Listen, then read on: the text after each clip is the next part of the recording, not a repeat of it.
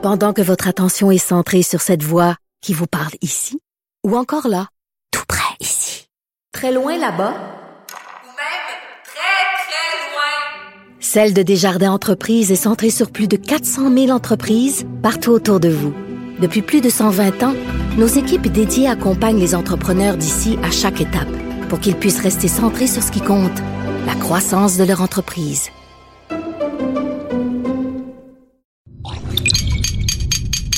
Cube Radio. Pas besoin de jury. François prononce toujours le bon verdict. Alors, je procède à la lecture du verdict. De 10 à 11. J'appelle mon avocat. Cube Radio. Bonjour, vous êtes à l'écoute de J'appelle mon avocat. Gros dimanche euh, cette semaine, il y a beaucoup d'actualités. Euh, on reçoit Nicole Gibault qui vient nous parler de la cause euh, en appel de Mike Ward contre Jérémy Gabriel.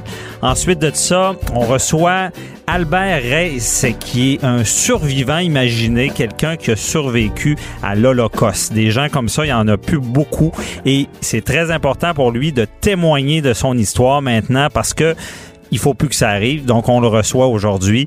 Ensuite de ça, il y a David Weiser, qui est président de la congrégation euh, des Juifs de Québec, qui vient nous expliquer que suite à l'attentat de la mosquée, imaginez-vous donc, les, les, communautés, que ce soit les musulmans, les Juifs, se réunissent pour commémorer, euh, pardon, commémorer tout ça et euh, justement d'une manière positive et justement empêcher tout ce qui est le, le, le, racisme. Donc on le reçoit et pour commencer, on est avec maître Jean-Paul Notre chroniqueur.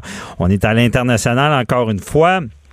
On va parler de la Chine. On a vu dans l'actualité cette semaine euh, un Canadien qui a été arrêté. Ben non, pardon, un Canadien qui a été condamné à mort en Chine.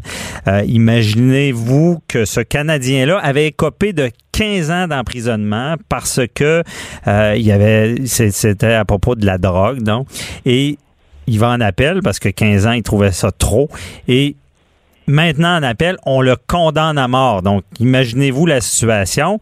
Et hasard, peut-être pas, d'après Maître Boily, d'après moi, parce que comme il nous avait dit dans d'autres chroniques, ça peut être assez expéditif en Chine. Et il y a toute une polémique en lien avec, on le sait, euh, le, le, Huawei, les téléphones. Donc, la fille du grand patron qui a été arrêtée, qu'on doit euh, extrader euh, aux États-Unis, dans le fond.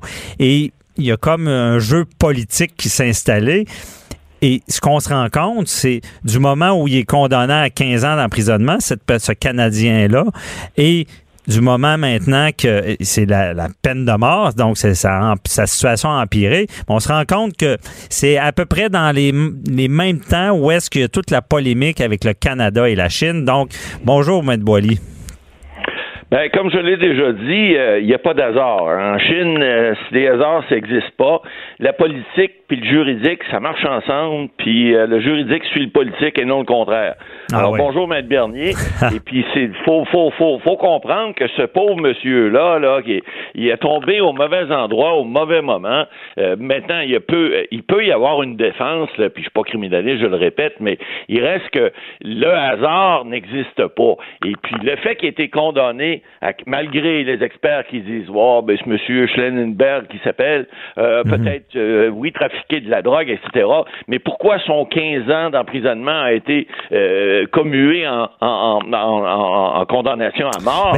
Euh, ben, encore là, il y, a, certainement il y a un lien qu'on peut faire avec l'arrestation, là, et puis les, les j'apprenais d'ailleurs encore jeudi dernier qu'il y a eu encore une autre Canadienne qui était détenue de façon arbitraire dans un aéroport alors qu'elle était juste en transit à Pékin, et là, ils ont fait subir des interrogatoires. Mhm. on, on, voit que c'est des qui sont faits, et, c'est comme ça que les Chinois fonctionnent.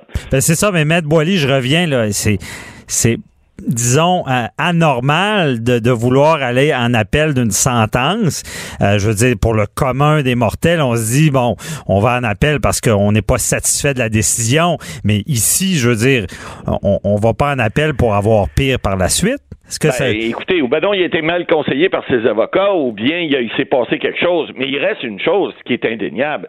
Ce, ce jeune homme-là, qui a 26 ans, se fait condamner à une peine, et après parce que les délais sont très courts, comme j'ai déjà expliqué en Chine, euh, après qu'ils aient décidé euh, de, ici de parce qu'ils appliquent des conventions internationales, puis les États-Unis ont demandé à ce que cette dame-là de Huawei soit euh, transférée aux États-Unis. Bon, c'est drôle, ça donne comme ça, mais c'est un hasard. Comme les autres arrestations qui ont lieu de d'autres Canadiens. Vous savez, moi, j'ai été euh, 15 fois en Chine il y a une douzaine d'années, et, et je vous dirais qu'avec les fonctions politiques que j'ai déjà eues au pays, je mettrais plus les pieds là, parce que là, Évidemment, il y a un avis qui a été fait par euh, par euh, le, le- ministère euh, de- de- des Affaires internationales euh, au niveau du, des- endroits où en fait des, des les, les, les, les places où on donne des avis aux, aux voyageurs de faire preuve d'une grande Prudence, prudence, ouais. à raison des risques d'application arbitraire des lois locales. Mais ça, ça s'applique à la Chine maintenant. Pourquoi? Parce que effectivement, il y a des, des, des, des gestes comme ça qui sont commis par les autorités chinoises. Eux autres là, ils s'en fichent. Euh, ils veulent votre argent, ils veulent, ils veulent que vous allez les visiter, mais si vous faites pas leur affaire, ils vont vous le dire, puis ils passeront pas par quatre chemins. Mais c'est ça, moi, Matt dis- Boily, je, je reviens à une autre chronique qu'on avait fait. Là. Vous, vous, vous disiez, bon, les Chinois, euh, on, on a quelque chose qu'ils veulent, donc ils vont nous prendre quelque chose qu'on veut pour négocier, si on peut dire. Et là, dans ce cas-là, ce qui est frappant, ce qui nous marque, c'est que, bon, pour que les, les, les, les, euh, auditeurs comprennent bien, du moment qu'il y a une condamnation à 15 ans d'emprisonnement par une cour, et on sait que c'est quand même expéditif, va en appel parce que trouve ça exagéré, et là, reçoit une condamnation à mort. C'est ce qui est frappant. Ouais. Mais comprenez bien qu'entre-temps, toute l'histoire de, du, des, des téléphones cellulaires euh, Huawei, c'est ça? Huawei. Et bon, arrive. Donc, déjà, les- la, la, la, la polémique de... de et il y a des diplomates canadiens arrêtés en Chine. Exactement. Donc, on se demande... Il, il condamne à mort en, en se disant, ben regardez, euh, le Canada va Écoutez- intervenir, puis on va peut-être négocier ou... euh, Oui, ben c'est peut-être pas nécessairement des représailles. Il faut pas oublier que des expats ou en fait des étrangers en Chine qui ont été condamnés à mort, il y en a eu d'autres. Il y a eu des Américains, il y a eu des Anglais, il y a eu des Australiens, des Japonais, etc. Mais ils sont évidemment très stricts. Mais la règle de droit euh, en Chine, c'est pas la même qu'ici. Alors on a vu euh, d'ailleurs cette semaine encore la, la jeune euh, d'Arabie Saoudite, c'est un autre exemple là, où le Canada a dit ben nous autres ici c'est la règle de droit qu'on applique. Alors il y a la liberté d'expression, les gens ont droit, puis on sait qu'en Arabie Saoudite le droit des femmes ça, ça existe à peu près pas là, Euh, même si le, le, le, Ouais. le roi ou enfin son, son dauphin euh, dit qu'il voulait bon redonner le droit de conduire aux femmes. Là, je pense que c'est à peu près le seul volant qu'ils vont avoir dans leur vie. Mais il reste que euh, le Canada, lui, n'a pas la même application. Alors lorsqu'on donne un avis aux, aux, aux Canadiens, de dire, si vous allez en Chine, faites attention. Là. Il y a des, il y a des, il y a des, des- une prudence parce que là, on le sait pas, c'est tellement arbitraire. Moi qui ai eu des fonctions politiques, je vous le dis, je mettrai pas les là parce que les Chinois, ils savent tout sur vous. Là. Quand vous arrivez là, vous avez un visa, ils savent ce que vous allez faire, et puis ils savent exactement ce que vous avez comme euh, position ou fonction. S'ils veulent faire des représailles, ben c'est dangereux. Alors là, les Chinois, qu'est-ce qu'ils ont fait cette semaine? Ils ont dit on va on va émettre un avis, nous nous aussi, on va émettre dire à nos, ré- nos résidents Ressortissants, chinois, si vous allez au Canada, il y a des possibilités d'arrestation arbitraire. Regardez, il y en a une qui s'est fait arrêter. Alors, il- c'est toute une question de OK. perception. Pour, pour eux, euh, justement, la, la fille du grand patron de Huawei, c'est une arrestation arbitraire. arbitraire. OK. Ben, c'est arbitraire, en fait, c'est ce qu'ils disent. Mais là, le, le Chinois qui vit en Chine, lui, qui se fait dire ça, oh, attention, j'irai pas au Canada. Les méchants. Canadiens. Le risque d'être arrêté. Malgré le fait qu'on sait qu'ici, la règle de droit, c'est pas comme là-bas. Ici, des arrestations arbitraires, il pourrait y en avoir, mais c'est pas, c'est pas euh, politiquement euh, fait avec un, euh, pardonnez-moi l'expression, avec un shot qui est calé d'en haut, euh, que c'est le premier ministre ou c'est un des ministres ou un des hauts fonctionnaires qui va dire arrêtez-moi cette personne. Non, ça vient du judiciaire et le judiciaire est indépendant du, du politique et il y a des, des- bon des, des règles qui sont très strictes ici. Alors les Chinois eux lorsqu'ils voient ça un avis comme ça ben ils, ils se disent écoutez, on n'ira pas au Canada, ça peut être... Alors, là, il y a tout l'aspect aussi économique entre les deux pays, parce que vous savez, il y a de, beaucoup d'échanges économiques. On parlait de l'Arabie euh, saoudite tout à l'heure. Euh, oui, il y a des contrats, il y a des avions bombardiers qui sont vendus là, il y a des jobs qui se font ici, mais c'est pas pareil, c'est pas la même dynamique, parce que euh, avec l'affaire du journaliste là qui a été assassiné là-bas, on le sait de façon assez sauvage maintenant. bon, l'Arabie saoudite n'a pas le même rapport de force avec le Canada aujourd'hui, sont peut-être mieux de se tenir un peu plus tranquille. Mais les Chinois, eux, c'est, ce sont les, c'est l'hégémonie mondiale avec l'Inde, on le sait maintenant. Ça. Alors, il y a, y, a, y, a, y, a des, retombées économiques fort importantes. On peut pas se laisser euh, se laisser faire, mais on peut pas d'un autre côté les, les, mettre carrément de côté parce qu'il y a trop de retombées. Ah non, c'est ça. économiquement, économiquement, on, on, est mal armé contre eux, mais là, on se rend compte que c'est même plus une guerre économique, c'est une guerre de. Euh, il y, y, a des gens qui peuvent être pris dans le feu croisé parce que bon, des diplomates arrêtés. Cette personne-là, est-ce que vraiment c'est lié à tout ça? Ben, il y, a beaucoup de hasard là-dedans. Mais Matt Boily, euh, quelqu'un justement qui, qui condamné à mort en Chine, c'est quoi la suite? C'est quoi qui va arriver à, ah, ben, ce monsieur-là? la suite est assez simple. Hein. Il y a dix jours pour en appeler, on n'y est pas avec ça. Et puis, euh, si, euh, évidemment, le tribunal supérieur, qui est le tribunal suprême, maintient la, la, la, condamnation, son exécution prendra pas 20 ans comme aux États-Unis. Vous pouvez être sûr que d'ici quelques mois, ce monsieur-là n'existera plus. Alors, puis peu importe, évidemment, il y aura possiblement, il y a, il ministre, puis il y a le premier ministre qui a, qui a, dénoncé le fait que ça soit arbitraire, mais malgré tout ça, il faut qu'il fasse attention lui aussi.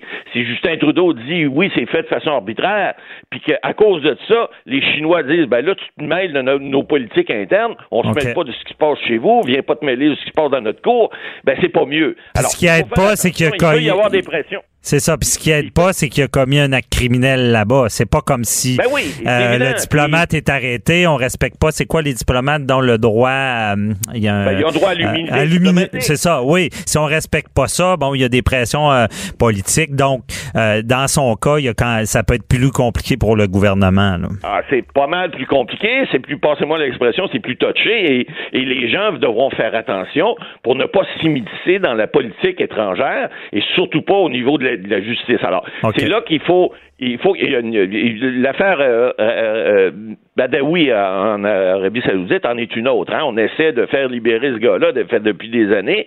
Et comme c'est pas. Mais ça, Maître Boily, c'est vraiment moi de mon côté une cause qui me tient à cœur parce qu'il n'y a pas d'allure ce qui est arrivé là. Quelqu'un quand on dit que la liberté d'expression est, atteinte, il y, a, des enfants qui voient pas grandir ici, en tout cas. parenthèse. c'est une autre chose, mais il reste que c'est pas un, détenu, il est pas pris dans une euh, un engrenage comme s'il était, il avait été visé par l'immunité diplomatique. Alors, il est, là le problème. Alors, le pauvre monsieur qui s'est fait, euh, euh, s'est fait condamner en Chine, c'est le même problème. Alors, on ben- marche sur des œufs, il faut faire attention. Ben, c'est ça. disons que c'était pas une bonne idée dans ce genre de pays-là. Ben, c'est jamais une bonne idée. La drogue, c'est mal, mais là, il est mal pris. Puis, évidemment, la conséquence de ce jeune homme-là est très grave. Donc, merci ben, beaucoup, Matt Boily. Il a, mal tombé et on en reparlera une autre fois. On en reparlera certains. Je pense que c'est pas fini. Donc, merci, puis euh, passez une belle journée. Parfait. Au revoir. Bye bye. Après la pause, on reçoit Nicole Gibault qui nous parle de Mike Ward, de cette cause-là qui est en appel. À tout de suite. Animateur et avocat, François-David Vernier. J'appelle mon avocat. Cube Radio. Autrement dit. La liberté d'expression, très important. L'humour. Euh, on va faire une chronique aux frontières de l'humour parce que ce qui s'est passé cette semaine à la cour d'appel, c'est, je pense que c'est un peu ça. Euh, je parle évidemment de Mike Ward contre Jérémy Gabriel. Euh, toute une histoire. On sait qu'il y avait eu un jugement euh, du tribunal des droits de la personne qui, qui, qui, avait condamné Mike Ward à payer un montant à Jérémy et sa famille. On va en appel. Il y a des principes qui s'entrechoquent. Jusqu'où on peut aller? Est-ce que on peut rire d'un handicapé? Est-ce qu'on peut rire d'un jeune? Est-ce qu'on peut rire de n'importe qui? Est-ce qu'on peut dire n'importe quoi? Donc, je reçois euh, ma collègue euh, Nicole Gibault, juge à la retraite. Euh, donc, bonjour, Nicole. Bonjour, François David. Bon, on, on, va faire un petit peu euh, un débat, là, à savoir euh, à l'avance. On va prendre des paris là, sur ce que va être le jugement. Donc, je dis ça à la blague, mais euh, Nicole, d'après toi, là, jusqu'où on peut aller en, en humour? Est-ce que est-ce qu'il y a des règles ou pas? Ben, c'est bien que d'emblée, tu aies parlé de qu'il y a des droits qui s'entrechoquent et c'est mhm. exactement ce qu'on voit dans le dossier euh, de, de, Mike Ward et euh, de Jérémy Gabriel. C'est des droits même plus constitutionnels qui s'entrechoquent. Donc, euh, il faut évidemment regarder tout ceci. Je parle comme juriste, là, avec pondération, avec un équilibre. Et, tu sais, on est dans la veine de, de parler, là, en ce moment, c'est, on parle de tribunal spécialisé pour ci, pour ça, puis etc. Puis on va, on a des discussions. Ben, ici, le mhm. tribunal des droits de la personne, c'est un tribunal spécialisé.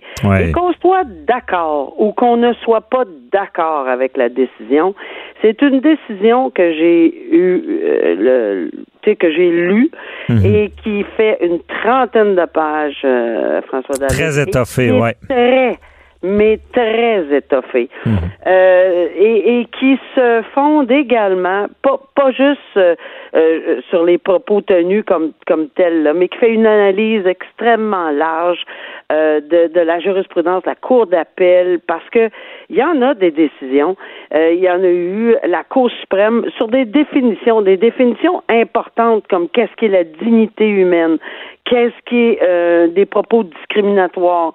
Euh, alors, naturellement, c'est pas l'exemple parfait, c'est-à-dire qu'on n'a pas trouvé une cause identique. On trouve jamais de cause euh, copier-coller là, mais, On, trouve, on trouve des, des, des, principes. Et là, on les a trouvés et on les a définis. Mais qu'est-ce qu'il dit le juge? On entendait beaucoup, ah, c'est à cause qu'il était mineur. Est-ce que c'est ça qu'il dit le juge? On ben, rit pas d'un mineur? Entre autres, pour l'évaluation des dommages, c'est sûr qu'il y en a, qu'il y en a euh, pris, l'a pris en considération. Il s'agissait d'un, et, on parle d'un enfant à l'époque là, euh, qui qui qui a passé à travers ceci. Et le tribunal admin, euh, de, de, des, droits de la personne, a décidé que, avec une, je le dis encore là, c'est n'importe qui peut aller sur le site puis aller lire cette décision-là. C'est armé de patience, une trentaine de pages, très intéressant.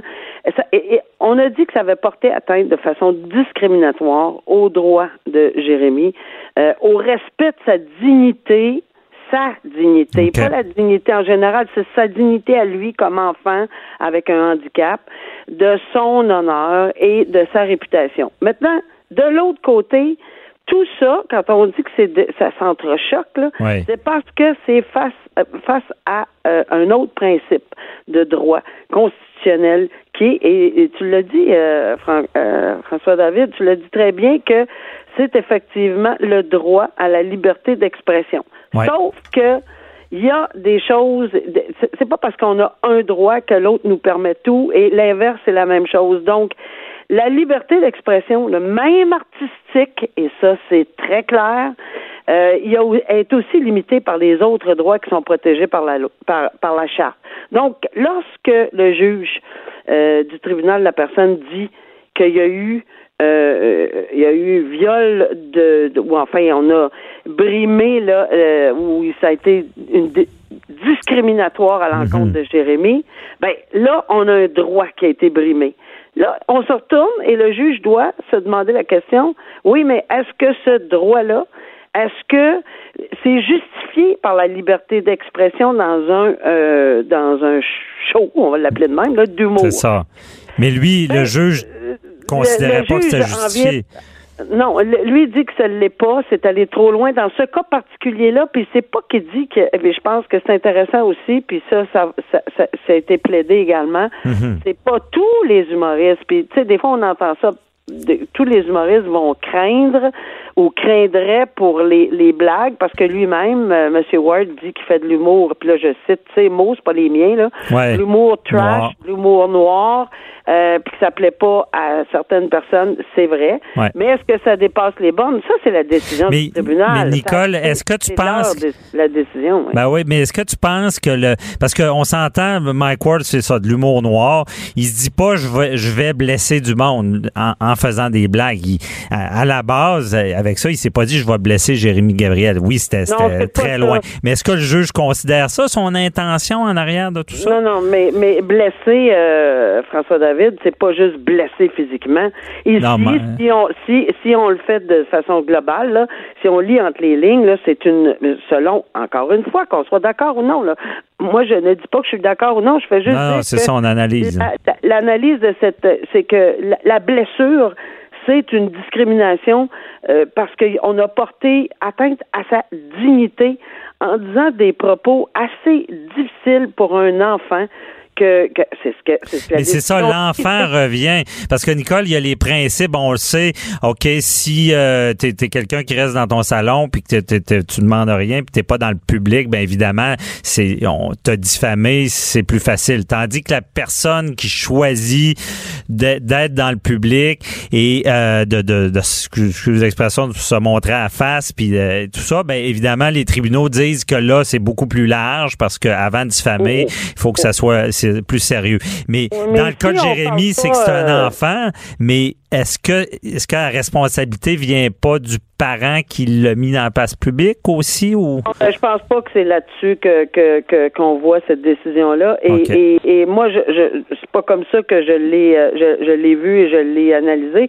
Ça veut pas dire que la liberté d'expression ne se défend pas et que l'humoriste en Mike Ward n'a pas euh, de bons points. au contraire, là, c'est, c'est tellement intéressant de voir les propos de l'un et de voir les propos de l'autre. Sauf qu'il faut jamais, jamais. C'est pas juste parce que c'est un enfant, mais évidemment le fait que c'est un enfant qu'on a traité de lettre, de subwoofer, de, mhm. de, de, petite bouche, de tout ça. On reprend les propos et on sent un, une espèce de malaise. Mais ça, le malaise dans l'humour trash et dans l'humour noir, c'est ce que euh, l'avocat euh, Julius Gray, euh, maître Gray, dit. c'est quelque chose que oui, c'est ça de, de l'humour. Ça veut pas dire que parce qu'on le dit, c'est nécessairement euh, discriminatoire. C'est pas dans ce but-là que, que Mike Ward l'a fait. C'est au contraire pour l'inclure, parce que lui parle d'inclusion.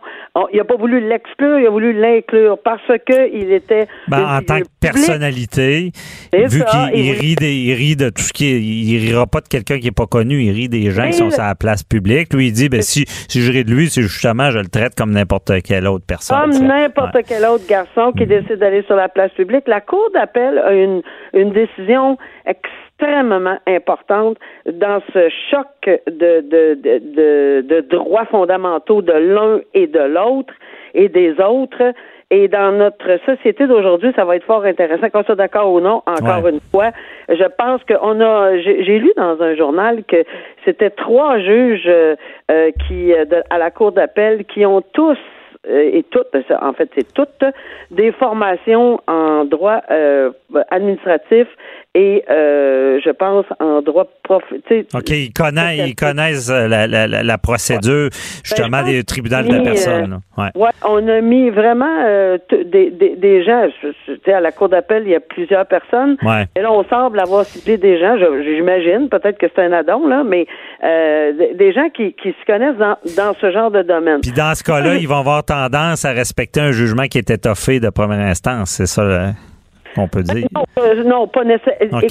S'il y a une erreur de droit, c'est pas tendance à respecter. C'est sûr que si euh, on relève, la Cour d'appel relevait des erreurs de droit et qu'ils c'est sûr que c'est leur devoir de le faire. Puis je pense que peu importe euh, euh, qu'elle soit étoffée de 45 pages ou de 150 C'est ça. C'est pour les gens, faut qu'il faut bien comprendre que si on refait pas le procès, mais c'est vraiment sur les erreurs de droit et c'est ça la particularité de la Cour d'appel. On, on va pas tout refaire, mais est-ce que le, juge s'est trompé en droit? Euh, ça sera la, question à répondre. Euh, mais Nicole aussi, c'est sûr que c'est un débat qui, qui, qui est particulier, qui, qui va donner beaucoup de réponses. Que même, je sais pas pour toi, mais même moi, je je sais pas quel bord pencher, si on peut dire, parce que je me dis, euh, tu sais, Mike Ward, c'est quelqu'un qu'on sait que malgré son humour noir, qui a, un bon fond, puis qui, qui c'est pas quelqu'un de méchant foncièrement, mais quand même, il a fait une blague à savoir si euh, on, n'a pas le droit de faire ça. C'est quand même mélangeant tout ça. Là. Moi, je pense que c'est pas le, le- la personne. C'est faut, faut essayer de, de peut-être de faire euh, une division entre la personne. Je pense pas là, que on. C'est pas la personne. C'est ce qui a été Mike dit. Bird qui est C'est le propos. C'est le propos dans un contexte Mhm. d'un de, de- qui, qui a été euh, vu, revu, entendu, réentendu. Et on, on dit bien dans cette décision-là, parce que c'est la seule qu'on a. Là, on n'a pas la cour d'appel encore. On verra. Ouais.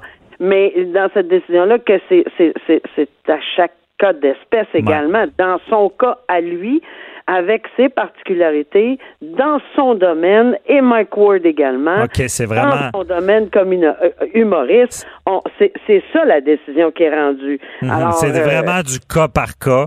Et oh. c'est ça. C'est ce qu'on verra dans ce jugement-là. Puis de toute façon, on aura, on aura l'occasion de s'en reparler, Nicole, surtout quand, quand le jugement sortira. là. Euh, merci beaucoup de nous avoir expliqué tout ça. Puis euh, bonne journée, là, Nicole. avec plaisir. Merci. Bye-bye. Bonne journée. Au revoir. Au retour, je reçois Albert Rey, c'est un survivant de l'Holocauste. Il nous conte exactement comment il a survécu, comment il s'est caché et comment une famille l'a accueilli. À tout de suite. Pendant que votre attention est centrée sur cette voix qui vous parle ici, ou encore là, tout près ici, très loin là-bas, Ou même très, très loin. Celle de Desjardins Entreprises est centrée sur plus de 400 000 entreprises partout autour de vous. Depuis plus de 120 ans, nos équipes dédiées accompagnent les entrepreneurs d'ici à chaque étape pour qu'ils puissent rester centrés sur ce qui compte, la croissance de leur entreprise.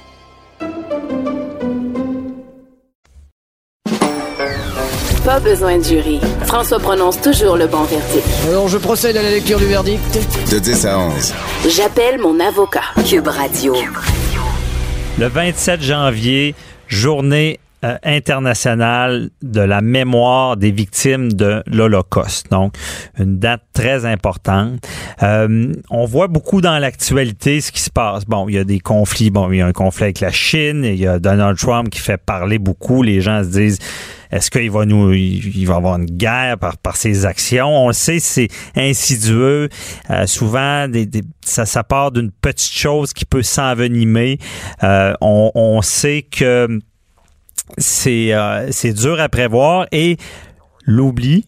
L'oubli est souvent la première cause des guerres, des conflits euh, ou même des, des comme on va parler en ce moment de l'Holocauste. L'Holocauste, 6 millions de Juifs qui sont morts et à ne pas confondre. Certains pensent que c'est durant la guerre, ce n'est pas lié à la guerre. C'est un holocauste, c'est, on peut dire aussi, c'est comme un génocide et c'est des gens et c'était fait sans que ça vraiment que ça sache et euh, on les amenait pour aller travailler. On disait mais non, le pire arrivait. On connaît l'histoire. Et je reçois Monsieur Albert Reiss, qui est un survivant de l'Holocauste. Euh, de, il y a de, de moins en moins de gens qui peuvent témoigner de cette histoire-là terrible. Et je le reçois. Bonjour, Monsieur Reiss. Bonjour, monsieur. Bienvenue à l'émission. Euh, donc, euh, vous, vous avez, vous avez vécu euh, dès le tout jeune âge là, euh, cette, cette montée de violence contre les Juifs. Expliquez-nous un peu comment ça s'est passé justement, parce que vous avez été dans une famille d'accueil qui vous a accueilli au risque, au péril de leur vie. Comment ça s'est passé? Ça s'est. Pardon, ça s'est passé de la façon suivante. Je vais revenir très rapidement en arrière. Euh, mon père, euh, donc ma famille est d'origine polonaise et ils sont arrivés en Belgique en 1929 où ils se sont mariés. Et moi, je suis né donc à Anvers, en Belgique, euh, en 1939. J'ai donc 79 ans actuellement. Mhm. Ce qui s'est passé à l'époque, c'est que donc en 1940, les Allemands ont envahi la Belgique et ils ont décidé, ils ont demandé qu'on enregistre tous les Juifs de Belgique. À l'époque, il y avait 70 000 Juifs en Belgique. Aujourd'hui, il y en a 40 000 sur une population de 11 millions d'habitants. OK. Ceci dit, pardon, je vous écoute. Oui, allez-y, continuez. Oui, euh, ce que je voulais simplement ajouter comme préambule, c'est que en 1942, mon père euh, a été envoyé en France, à Boulogne, pour participer à la construction du mur de l'Atlantique. Ce mur était long de 4000 kilomètres, s'étendait de la Norvège jusqu'au sud de la France. Mais en 1900, fin 1942, Himmler, qui était le chef des SS, voulait absolument qu'il n'y ait plus un seul juif de vivant en Europe. Donc, mon père a été envoyé dans un lieu de rassemblement qui s'appelle Malines en, en Belgique, qui est à environ 20 kilomètres de Bruxelles, et tous les juifs qui étaient rassemblés donc dans une caserne qu'on appelle la caserne d'Ossin, de là étaient envoyés immédiatement au camp de concentration d'Auschwitz. OK. Et le, mais par contre, d'envoyer au camp de concentration, à l'époque, c'était pas su euh, la finalité de ce camp-là, là, que c'était la mort. Exactement. D'ailleurs, euh, je voudrais également insister sur le fait, pardon, que il n'y avait pas que des juifs qui étaient dans ce lieu de rassemblement, il y avait également des tziganes. Mhm. Et à partir de Malines, on a déporté environ 26 000 juifs et également 351 tziganes. Ah oui. À la fin de la guerre, des 26 000 juifs, il y a eu environ 2 000 rescapés. Par contre, les 351 tziganes ont tous été exterminés. Voilà. OK. Et, et vous, euh, M. Reyes, votre histoire, là, parce que Alors, ce que je comprends, c'est vous avez dû, jeune, être caché pour éviter la mort. Voilà. Alors, euh, en ce qui me concerne, euh, donc euh, j'avais une famille dans la ville d'Anvers et ma tante avait une petite fille de deux ans qui qu'elle avait placée dans une famille d'accueil parce que les Allemands avaient euh, avaient dit, enfin avaient estimé plutôt, avaient dit que si euh, le père allait travailler en Allemagne ou ailleurs, la femme et les enfants euh, n'auraient pas de souci à se faire. Mais ma tante ne croyait pas à ça. Par contre, ma mère, elle y croyait. Mais enfin, finalement, elle a convaincu, euh, enfin, elle a, elle a accepté que ma tante me place également dans la même famille d'accueil que sa petite fille. Et c'était donc une famille belge, catholique, qui nous a accueillis, ma, petite- ma petite cousine et moi-même. Et nous sommes restés là pendant, jusqu'à la fin de la guerre, pendant deux ans et demi. OK. Et ma mère était cachée dans une, dans une autre famille. Mais ça a été très, très difficile pour elle. Imaginez, je suis fils unique, hein, Mhm. et je n'avais que trois ans, et elle devait se séparer de moi peut-être à jamais. Parce que elle devait vous cacher parce que euh, cherchaient dans les maisons les, les SS. C'est cela. Parce que fin 42, ils ont commencé, en effet, à aller chercher les Juifs partout en Belgique. Ils voulaient vraiment les exterminer complètement. Et la seule façon, naturellement, d'y échapper, euh, qu'on soit adulte ou enfant, c'est- de se cacher. Mais Et se donc- cacher et comment ça comment ça fonctionnait va- va- va- parce que ce qu'on sait c'est qu'il y y a des gens qui croyaient pas à la finalité que c'était la mort mais cer- certaines personnes dont votre mère savaient qu'est-ce qui arrivait aux enfants qui se faisaient prendre, si on peut dire, ou à les juifs qui se faisaient prendre. Et là, elle doit vous cacher, elle se rend dans, le- dans la famille d'accueil et comment ça fonctionne? Ben, je- euh, comme vous l'avez dit, une petite remarque, c'est qu'en effet, ma mère ne croyait pas qu'ils allaient s'attaquer aux enfants. Mais c'est arrivé. Alors, dans la famille d'accueil, ce qui est arrivé, ils avaient déjà une fille de 14 ans, mais à l'époque, en Belgique, n'est-ce pas, il y avait un gros problème. Le problème, euh, le premier problème, c'était les voisins. Si les voisins voient arriver un petit garçon et une petite fille, ils vont se demander d'où ils sortent. Hein? Ça ne Oui. tombe pas du ciel. Donc, il fallait. euh, la famille d'accueil a été donc à l'administration et demandé qu'on inscrive deux nouveaux enfants dans leur cadet de mariage. Et les employés l'ont fait.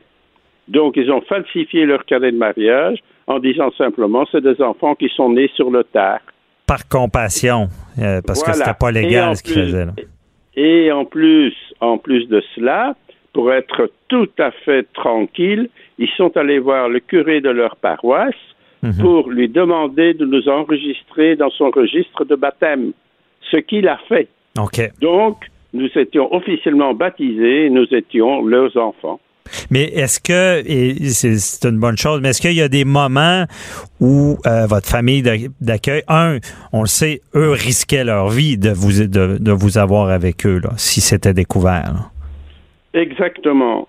Il faut en effet savoir que des personnes qui cachaient des adultes ou des enfants risquaient au minimum l'emprisonnement mhm. ou pire, envoyés en camp de concentration et même c'est arrivé couramment, on les fusillait carrément. Carrément. Donc le risque était énorme, vraiment énorme, mais ils ont pris ce risque. Ils ont. Et est-ce qu'il y a des, moments où ben, vous ou votre famille d'accueil avez craint le pire d'être découvert? Oui. Je vais vous raconter donc cette, euh, une anecdote. Oui. Euh, lorsque j'ai, c'était déjà en 44, euh, on m'a mis dans une école catholique qui était donc, euh, comment je dirais, dirigée par des religieuses, mhm. n'est-ce pas? Et un jour, deux hommes sont entrés dans la classe et ils ont demandé à la sœur s'il y avait des enfants juifs dans sa classe. OK. La, la sœur savait très bien qui j'étais. Elle savait que j'étais juif. Et elle a dit, il n'y en a aucun. Mais un des hommes, brutalement, lui a dit, écoutez, c'est possible, mais moi je veux que tous les garçons aillent sur l'estrade et baissent leurs culottes. Oh. Parce Pour voir que circoncis. C'est ça. Ils sont circoncis, naturellement, c'est un juif. mais, la sœur, mais la sœur a réagi immédiatement. Elle a répondu, parce que je me souviens de ses paroles, elle a dit, écoutez, je suis une sœur. Je suis tenu de dire toujours la vérité. Alors, quand je dis qu'il n'y a pas de juifs dans mon école, il n'y en a pas. Et elle leur a euh, demandé de sortir immédiatement de sa classe. Et ils sont partis. Ça, ils sont partis. Ils n'ont pas insisté. Ils ont même produit des excuses et ils sont partis. Naturellement, euh, comme tous les parents, vous savez, aujourd'hui, euh, les parents le font encore. Ils m'ont demandé comment s'est passée la journée en classe. Mhm. Je leur ai raconté cet événement en leur disant que je ne comprenais pas pourquoi les garçons devaient baisser leurs culottes. Et, en plus, j'ai dit, qu'est-ce que c'est que ça un juif? Moi, je ne sais pas ce que c'est un juif. Mhm. N'est-ce pas? Enfin, voilà. Mais là, ça a été très, très grave. Mais cette sœur a changé votre destin par sa, fermeté, si on peut dire. Oui, oui. Et en plus, en plus, il faut, là, je tiens à rappeler ça. Euh, le, donc, cette famille d'accueil, j'ai appelé euh, la, femme mamie. Elle m'a demandé d'appeler mhm. mamie. Et naturellement, mon nouveau papa, papa. Bon. Mais malgré tout, elle a eu tellement peur, ils ont eu tellement peur de, de cet événement il y avait à l'époque en Belgique ce qu'on appelle, ça existait en France aussi entre parenthèses, ce qu'on appelait le STO, service de travail obligatoire. C'est-à-dire que tous les hommes de 18 ans devaient aller travailler en Allemagne. Mais en parallèle, il y avait également le même service, mais de volontaires. Et mon nouveau papa, il s'est porté volontaire pour travailler en Allemagne, ce qui avait pour bénéfice, si je puis m'exprimer ainsi, qu'il recevait, si ma mamie euh, on lui posait des questions sur les enfants. Elle disait, écoutez, mon mari travaille en Allemagne. Donc, à ce moment-là, elle était absolument, comment je dirais, euh, on lui posait pas plus de questions et mhm. ça valait ça valait la valeur d'un certificat de vie. C'était une protection là, qui était prêt à aller jusque-là. Et, c'est ça. C'était une, protection absolument extraordinaire. Et, voilà ce qui s'est passé. Puis, est-ce que aussi, euh, je veux dire, dans le quotidien, les SS qui étaient présents, est-ce qu'il y a d'autres moments où vous avez craint d'être découvert? Euh, c'est arrivé une, deuxième fois aussi. Ça, c'était un soir en pleine nuit. Il y, a, deux personnes qui sonnent à la porte de, euh, de leur maison. Et naturellement, ma mamie regarde par la fenêtre, affolée elle dit, elle dit à sa fille, euh, prends les deux petits là et cache-les dans la cave. Elle croyait que c'était une rafle. Vous savez, à l'époque, on essayait. Euh, vous savez ce que c'est qu'une rafle?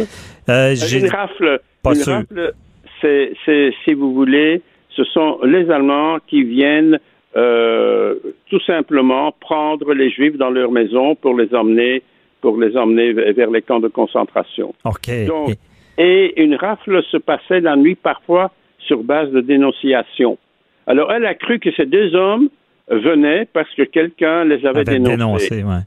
Alors, euh, ma, donc leur fille, que j'appelais ma marraine, nous, nous fait dédringoler l'escalier à toute vitesse, mais pas assez vite, parce que les deux personnes qui ont insisté pour qu'on ouvre la porte, elle a ouvert la porte et nous, on était assis avec donc euh, cette jeune fille qui avait que 15 ans, qui nous entourait de ses deux bras. Et naturellement, la porte étant ouverte, un des deux hommes nous voit sur l'escalier. Vous êtes pris sur le fait par les SS. Oui. Alors, euh, un des deux hommes demande, mais qu'est-ce qu'on fait là? Alors, ma mamie répond, elle dit, écoutez, elle dit, euh, quelqu'un sonne en pleine nuit, vous pensez bien, les deux petits se sont réveillés, ils ont pleuré, et moi j'ai demandé à ma fille de les emmener dans sa chambre qui était au rez-de-chaussée.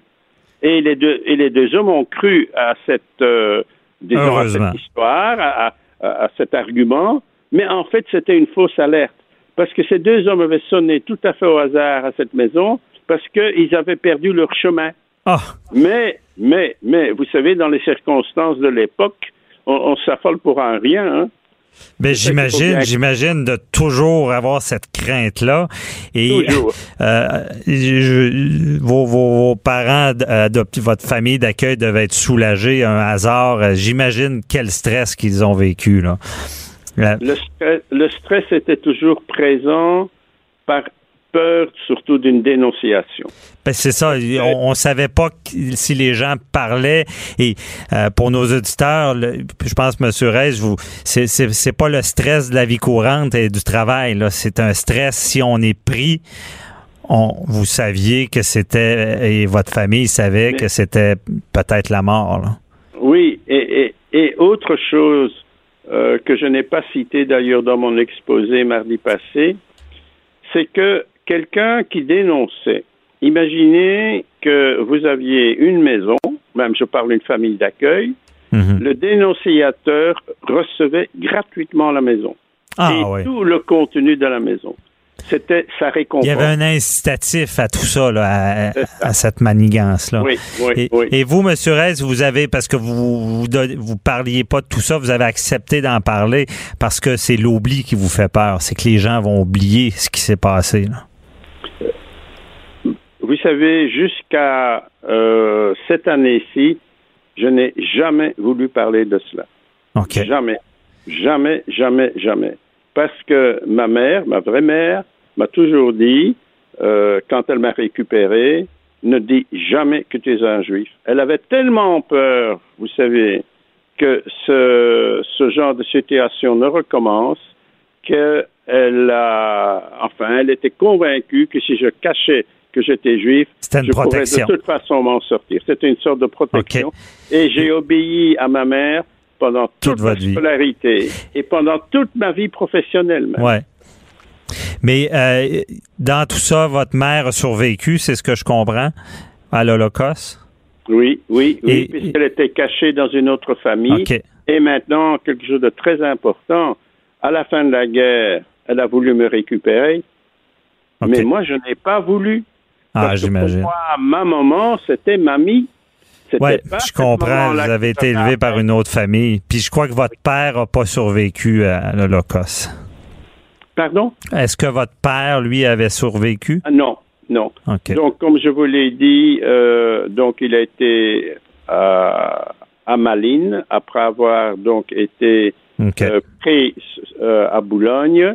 Il était à la Malines et de là, il est parti avec le convoi numéro 17. Il y a eu 26 convois qui sont partis de Malines, donc, et lui, malheureusement, il n'est pas revenu. Mhm. C'est désolant. Et, même lui ne savait pas ce qui est arrivé. Figurez-vous, euh, j'espère que je ne suis pas trop long, que dans le train qu'il emmenait, euh, le train était composé d'environ 950 personnes, mhm. donc ce convoi euh, de déportés, et il avait écrit sur une carte un, un petit mot qu'il a jeté euh, sur les rails en espérant que quelqu'un récupère cette carte. Il avait mis l'adresse du domicile euh, de sa maman. Et par chance, quelqu'un lui a remis ça.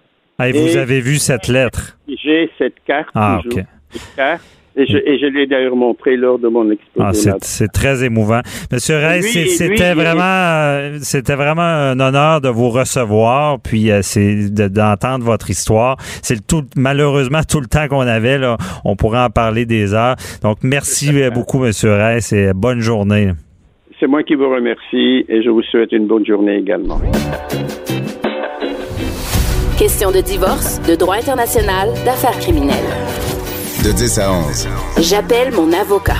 Écoutez, vous ne serez pas jugé. Le 29 janvier prochain, c'est la commémoration de l'attentat de la mosquée. Donc, vous connaissez cet événement dramatique des fois dans le drame naît des, belles choses, si on peut dire. Euh, il y a un, organisme qui s'est créé de tout ça, euh, de la communauté juive, la communauté musulmane, catholique, anglicane, maintenant qui se réunissent pour cette commémoration. Et c'est quand même particulier de voir les communautés comme ça. Des fois, certaines personnes, ah, les juifs, les musulmans, les catholiques ne s'entendent pas. Non, ils, se réunissent pour célébrer, pas célébrer, c'est pas le bon mot, mais c'est se remémorer cet événement-là. Et je reçois euh, David Weiser, le président de la, de la communauté juive à Québec. Bonjour, Monsieur Weiser. Bonjour. Oui, donc, euh, vous vous réunissez suite à l'attentat de la mosquée à Québec? En fait, oui, pour euh, la cérémonie de commémoration, mais Unité Québec s'est développée par des relations qui se sont développées euh, lors de la cérémonie de commémoration qui a eu lieu l'année passée. Et puis, suite à ça, euh, on s'est rencontrés, on a eu la chance de développer des bons liens, des amitiés. Mhm. Et puis là, on a on trouvait qu'il fallait faire plus que ça. Comme vous avez dit tout à l'heure, il y a des parfois des bonnes choses qui, sortent des tragédies. Et justement, Unité Québec s'est formé. C'est pas un organisme religieux, ça a été fondé par des groupes religieux, mais maintenant il y a des groupes culturels aussi qui, font, qui en font partie. Et c'est d'essayer de développer des activités pendant l'année où les gens vont de, de, groupes culturels ou culturels différents vont pouvoir se réunir, euh, échanger, apprendre à se connaître finalement. Apprendre à se connaître, c'est le bon mot. Parce que il y a, même d'ailleurs, ayant suivi tout le procès de Bissonnette avec cet attentat-là, j'ai moi-même mieux connu la communauté musulmane. Euh, des fois, il y a des préjugés, puis euh, justement, on a eu une entrevue avec, Albert Reis qui, euh, des, des, fois, il y a des, des montées de, de haine et c'est bénéfique pour ça, c'est d'apprendre à se connaître. Il, faut absolument. Euh, justement, avec euh, M. Reiss, nous avons fait une présentation dans un collège hier à Stanislas et il y avait des jeunes qui se posaient des questions sur comment est-ce que quelque chose comme l'Holocauste peut, peut, peut, euh, peut arriver. Mm-hmm. Et puis aussi, il y en avait un autre parce qu'il y avait qui, qui se disait parce qu'en Europe, hein, la situation est beaucoup plus grave qu'on peut le penser parce que nous, on vit pas ça à Québec. les gens ont vraiment peur et donc ici, c'est bien évidemment l'attentat qu'il y a eu à la mosquée, c'est horrible, des actes de barbarie de même, on n'en veut pas, il faut pas que ça arrive. Mais il faut faire de la prévention parce que ça pourrait arriver. C'est pas vrai que ça que, ça n'arrivera jamais. Euh, ça pourrait arriver, même, même dans une ville comme Québec. Ben, c'est ça. Il faut, il faut, apprendre à se connaître et et euh, c'est des belles découvertes qu'on fait aussi. Ben, j'imagine, parce que souvent, la différence fait peur, mais là, d'apprendre à se connaître. Et euh, comment ça se passe, justement, les, les gens s'entremêlent? Oui, absolument. Et puis, euh, bon, on a organisé une conférence la semaine passée aussi avec justement M. Reiss et Francine Méran. Et mhm. là, les gens nous approchent. on a rencontré des gens, des survivants du génocide du Rwanda, par exemple, qui veulent s'impliquer. Euh, c'est ça l'idée, c'est d'unifier tout le monde là, et donner des, occasions aux gens de se parler. On est gêné de toute façon. Des fois, c'est pas nécessairement parce que quelqu'un est différent. En général, les gens sont gênés, ils sont sur leur téléphone cellulaire, ils prennent pas le temps de se parler. Donc, il faut, il faut, il faut changer ça un petit peu. Là. Oui, je comprends. En tout cas, euh, très belle initiative. je suis content de pouvoir parler de tout ça. Ça se passe le 29 janvier. Monsieur Weiser, et c'est où? C'est à l'Université Laval à Québec, je crois? Oui, dans l'atrium du pavillon Polac des Jardins euh, à l'Université Laval à Québec. Et est-ce qu'il euh, faut être euh, dans une communauté religieuse pour aller assister à tout ça? Pas du tout. C'est un groupe de coordination, de, un comité citoyen qui organise cet événement-là. Nous, on, participe. On, va faire une présentation avec une pièce musicale aussi. Euh, mais il y a plusieurs discours, plusieurs dignitaires qui vont être là aussi. Là. Donc, toute la population est invitée. OK. C'est très important de le dire. Tout le monde est invité. Peu importe la religion, c'est ce qui est beau dans, dans cet événement-là. Peu importe la religion, on, se euh, rappelle que le pire peut arriver. C'est pour ça il faut bien se comprendre. Et c'est merci beaucoup, euh, M. Weiser, de, nous avoir expliqué un peu tout ça. Puis belle initiative, félicitations. Et on sera présent le 29 janvier. Merci beaucoup là, et bonne journée. Merci, bonne journée à vous. C'est tout pour cette semaine. Merci d'avoir été là. Et je vous rappelle, ben, je vous dis, un avocat, ça coûte cher. Hein? Vous savez, si vous avez des questions à poser, euh, le meter va partir et des, souvent une belle facture. Mais ah, j'appelle mon avocat, vous pouvez poser des questions, ça oriente nos choix de l'actualité. Et même si les questions sont précises, très pertinentes, on va s'organiser pour y répondre, avoir un invité même pour euh, clarifier tout ça. Donc, on vous invite à nous appeler. Sortez votre crayon, votre calepin. Le numéro, c'est le 1 844 425 0417. Je répète, 1 844 425 0417. Merci d'avoir été là. Bonne semaine. Radio.